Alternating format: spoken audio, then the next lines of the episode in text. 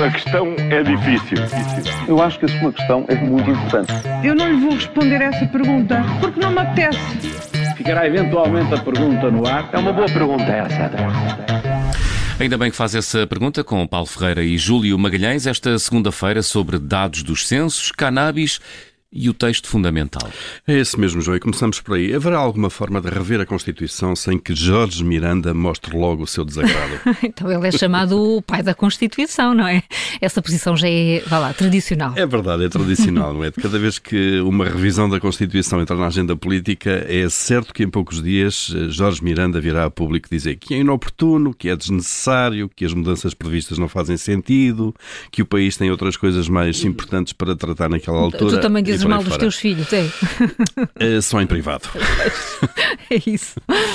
Bom, e desta vez, de facto, não, não foi diferente. O chamado pai da Constituição gosta tanto da sua filha que não quer que ninguém lhe toque, não é? Nem que ela mude, uma vírgula que seja. Entende-se, obviamente, o carinho próprio do Criador, mas entretanto já passaram quase 50 anos. Está na altura de Jorge Miranda permitir que a Constituição saia de casa, basicamente, e vá à sua vida, não é? Voa.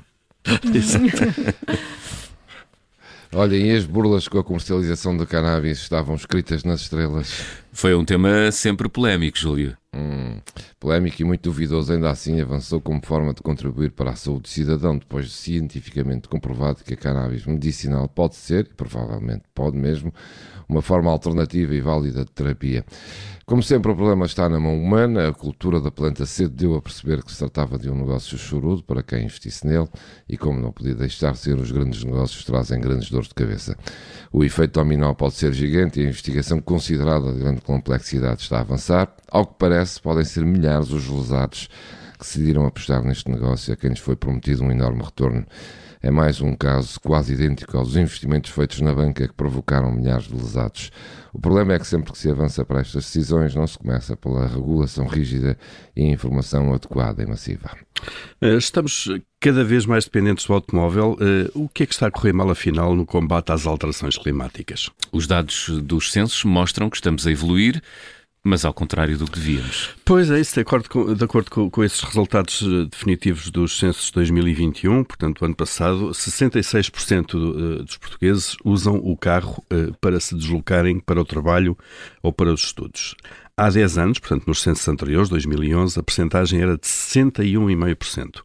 Portanto, numa década em que o combate às alterações climáticas já estava na agenda e onde supostamente se fez uma aposta no transporte público, temos o resultado inverso do que devíamos eh, ter tido. Eh, isso me indica que as medidas das políticas públicas têm sido tomadas ou estão erradas ou então eh, são ineficazes. Provavelmente porque têm dado prioridade à descida do preço dos transportes públicos quando deviam era aumentar a sua qualidade quando uh, é isso que a generalidade dos estudos refere. E por falar em lucros, é caso para dizer que hum, é assim é, tão fácil, ou melhor, assim é que é fácil fazê-los. Assim, assim é que é fácil, como, como as grandes tecnológicas que andam atrás do prejuízo, não é?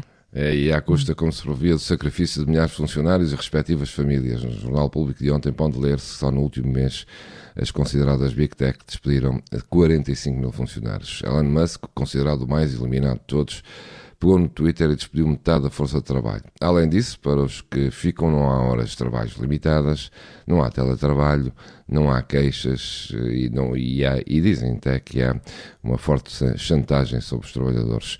Assim vai o mundo daqueles que fazem milhões à custa do sacrifício de muitos. Ora, que diferença é que há entre isto hum. e o aproveitamento da mão de obra migrante no Qatar? Júlio Magalhães e Paulo Ferreira com as perguntas que marcam a atualidade em mais uma edição de Ainda Bem que fazes essa pergunta. A questão é difícil. Eu acho que a sua questão é muito importante. Eu não lhe vou responder essa pergunta porque não me apetece. Ficará eventualmente a pergunta no ar. É uma boa pergunta essa.